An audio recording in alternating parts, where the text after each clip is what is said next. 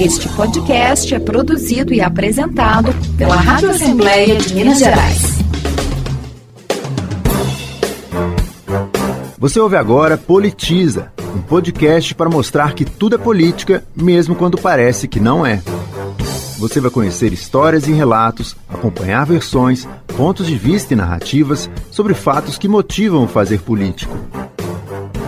Em todos os países por onde o coronavírus passou, foram adotadas, além de providências sanitárias para conter a propagação da doença, medidas econômicas para minimizar os impactos sociais e financeiros da pandemia. Na Alemanha, por exemplo, o governo anunciou um pacote de 800 bilhões de euros, em torno de 4 trilhões de reais, cerca de 37% do PIB do país, incluindo 156 bilhões para financiar gastos sociais e compensação para empregados que tiverem jornada de trabalho reduzida. O governo inglês anunciou a reposição de até 80% da renda dos trabalhadores que tiverem salários suspensos, no limite de rendimentos de até 2.500 libras, quase 15 mil reais por mês. E no Brasil?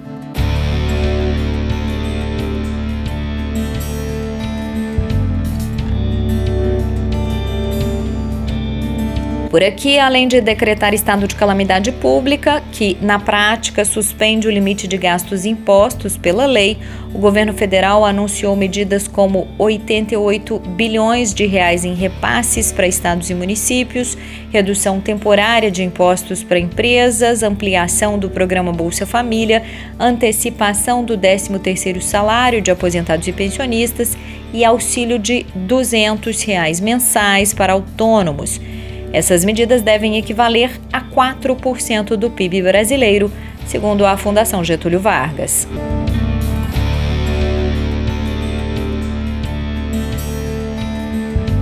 É bom lembrar o que é PIB, a soma das riquezas de um país produzidas a partir de bens e serviços num determinado período, ou seja, o PIB representa o desenvolvimento econômico de uma nação. E diante do cenário de coronavírus, o governo federal admitiu que esse índice praticamente não vai crescer no Brasil em 2020, ou seja, a economia deve ficar estagnada. O presidente Jair Bolsonaro também editou uma medida provisória que altera leis trabalhistas durante a pandemia. O trecho mais controverso foi a autorização para cortar salários dos trabalhadores por até quatro meses sem compensação. Depois de forte reação ao anúncio, ele voltou atrás e retirou esse item da MP.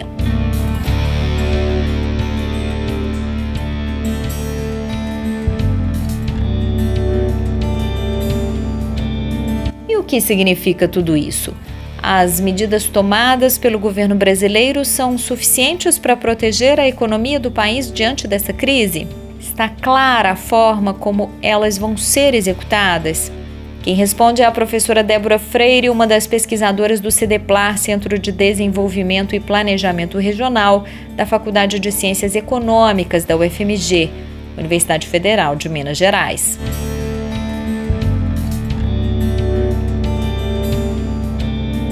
As medidas tomadas pelo governo Jair Bolsonaro em relação ao enfrentamento da crise do coronavírus ainda são muito insuficientes. Nós podemos dividir essas medidas ao longo do tempo. Primeiramente, houve uma negação a respeito dos reais impactos dessa epidemia e a proposta do governo era enfrentar uma epidemia como essa com austeridade, ou seja, com a manutenção da agenda de reformas.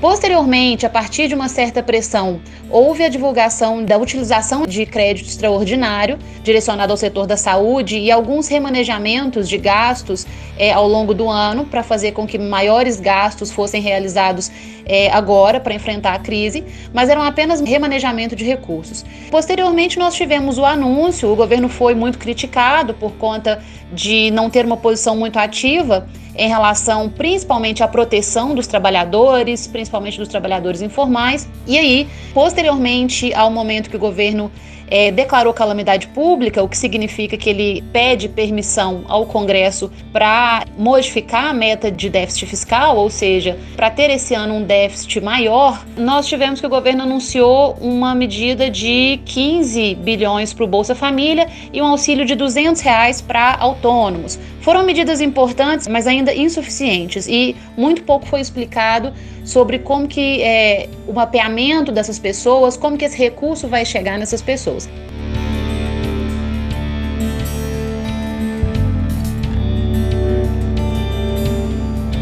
Explico. Primeiro, o recurso para o Bolsa Família é uma medida extremamente importante. Hoje, famílias extremamente pobres e pobres são atendidas pelo Bolsa Família. O Bolsa Família tem um mecanismo bom, focalizado e importante para atender famílias mais vulneráveis. Só que o Bolsa Família vem desde o ano passado com uma fila muito grande de famílias elegíveis que deveriam estar recebendo o benefício, mas não estão. Então, esse recurso não seria suficiente para zerar essa fila e incluir novas famílias que vão passar a ficar numa situação de vulnerabilidade com a crise. Então, o recurso destinado para o Bolsa Família seria insuficiente.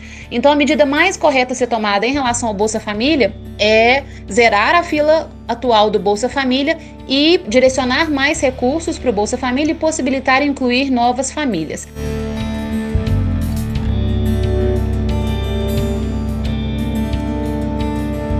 Recurso para autônomo de 200 reais, muitos analistas, muitos economistas têm apontado que é um recurso muito baixo, então que esse valor deveria ser maior. Alguns economistas colocam da ordem de 500 reais, para que de fato essas famílias pudessem ser atendidas considerando um nível de vida mínimo.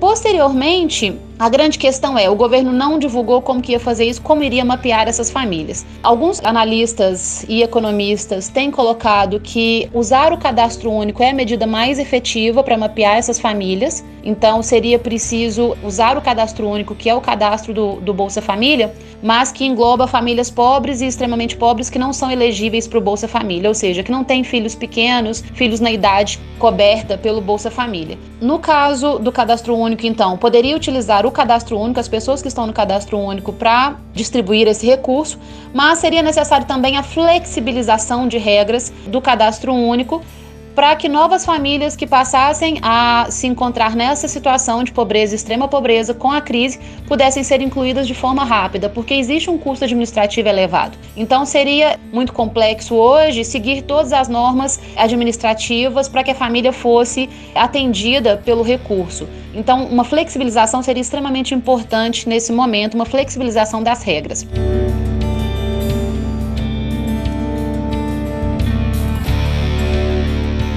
O que seria ideal nesse momento? O que os especialistas sugerem então como caminho para enfrentar economicamente essa situação?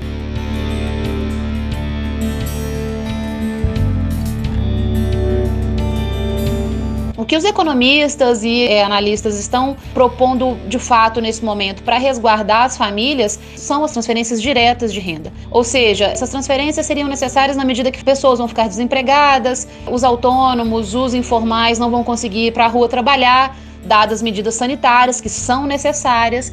Então, o governo deveria cobrir a renda dessas famílias, mantendo o nível de renda mínimo. Então, a, as opções mais viáveis no momento são essas: é atender as famílias que são elegíveis para o Bolsa Família, atender as famílias do cadastro único que não recebem Bolsa Família e flexibilizar as regras do cadastro único, garantindo um nível de renda emergencial para essas famílias. O tempo de duração dessas transferências duraria aí o tempo necessário para que as famílias conseguissem ser reabsorvidas pelo mercado de trabalho e os efeitos dessa crise passassem. Garantir a renda das famílias e, consequentemente, garantir o consumo é também um elemento de atuação contra a recessão, ou seja, para minimizar os impactos da recessão. Se a renda das famílias cai, as famílias deixam de fato de consumir e isso tem um impacto retroalimentador da recessão.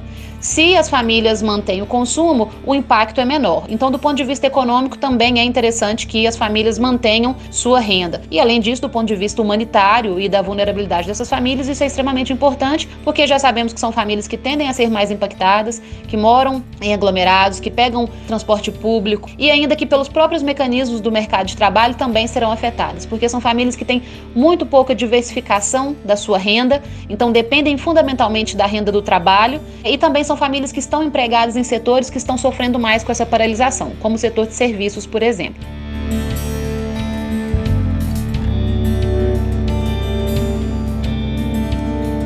Em relação às medidas do presidente Jair Bolsonaro, de fato muito insuficientes, não se estabeleceu ainda como isso vai ser feito. Todas as ideias que eu coloquei aqui é o que está sendo discutido por especialistas, não é pela equipe técnica do governo.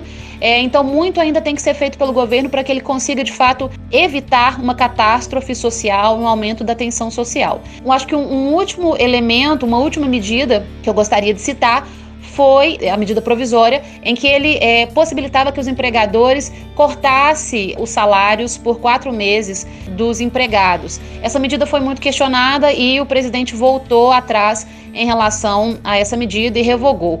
É de fato uma medida muito complicada que não deveria, em hipótese nenhuma, ser tomada num momento como esse, exatamente pelo que eu já ressaltei.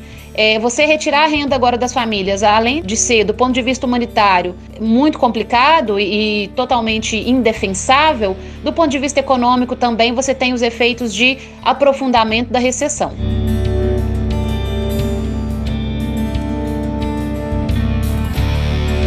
E as empresas? Como proteger da recessão quem gera emprego e movimenta a economia do país?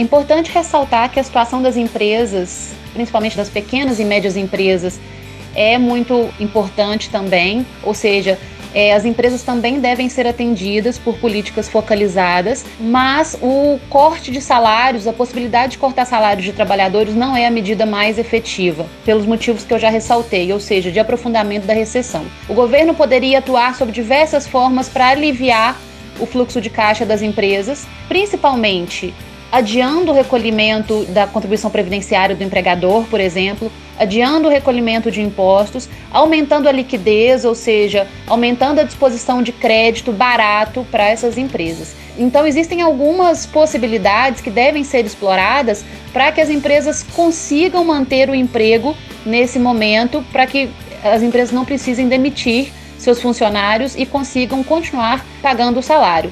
Ou ainda, uma importante atuação do governo também, uma importante medida, seria que, caso haja a possibilidade da empresa cortar algum percentual de salário, o governo cobriria esse percentual.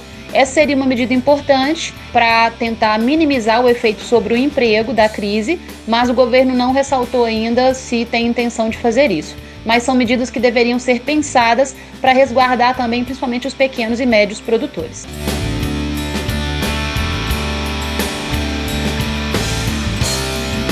Em Minas, a medida de maior impacto tomada pelo governo foi a solicitação para decretar calamidade pública no estado. Acabamos de enviar para a Assembleia Estadual um decreto aonde, a partir de agora, o estado de Minas Gerais estará num estado de calamidade pública, em que eu assumo mais poderes do que aqueles que teria numa condição de normalidade. E isso se faz necessário devido nós estarmos vivendo uma situação excepcional, uma situação em que medidas que nunca foram tomadas na história do Estado e até mesmo do Brasil serão tomadas neste momento.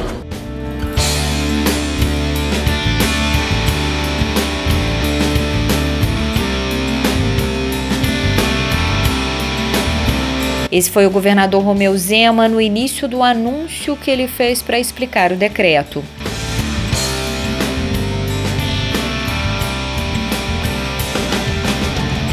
além da suspensão das obrigações impostas pela Lei de Responsabilidade Fiscal, como o limite de gastos, o decreto autoriza o bloqueio das divisas do Estado para entrada e saída de veículos, fechamento de escolas públicas e particulares e também de todo o comércio, com exceção dos serviços considerados essenciais, como farmácias, padarias e supermercados.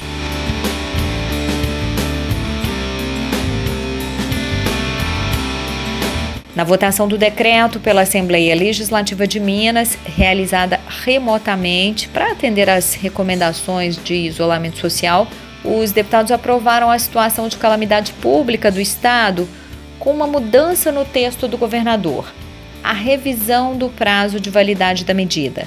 A decisão foi confirmada pelo relator da matéria, deputado Tiago Cota, do MDB fica reconhecido até 31 de dezembro de 2020 o estado de calamidade pública em decorrência da pandemia do Covid-19 causada pelo coronavírus, nos termos do decreto número 47.891, de 20 de março de 2020. Parágrafo 1. Até 20 de julho de 2020, o estado de calamidade pública será revisto pela Assembleia de Minas, cabendo ao governador o envio de mensagem justificando a necessidade da manutenção do prazo a que se refere o artigo 1. O decreto de calamidade pública de Minas foi aprovado por unanimidade, por 75 votos favoráveis e nenhum contrário, em turno único e em caráter de urgência, que foi acertado num acordo de líderes. A medida tem efeito a partir da publicação.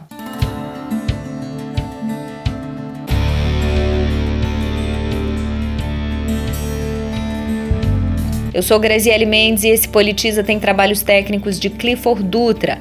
Todos os episódios do nosso podcast estão na nossa página almg.gov.br barra rádio e também plataformas digitais.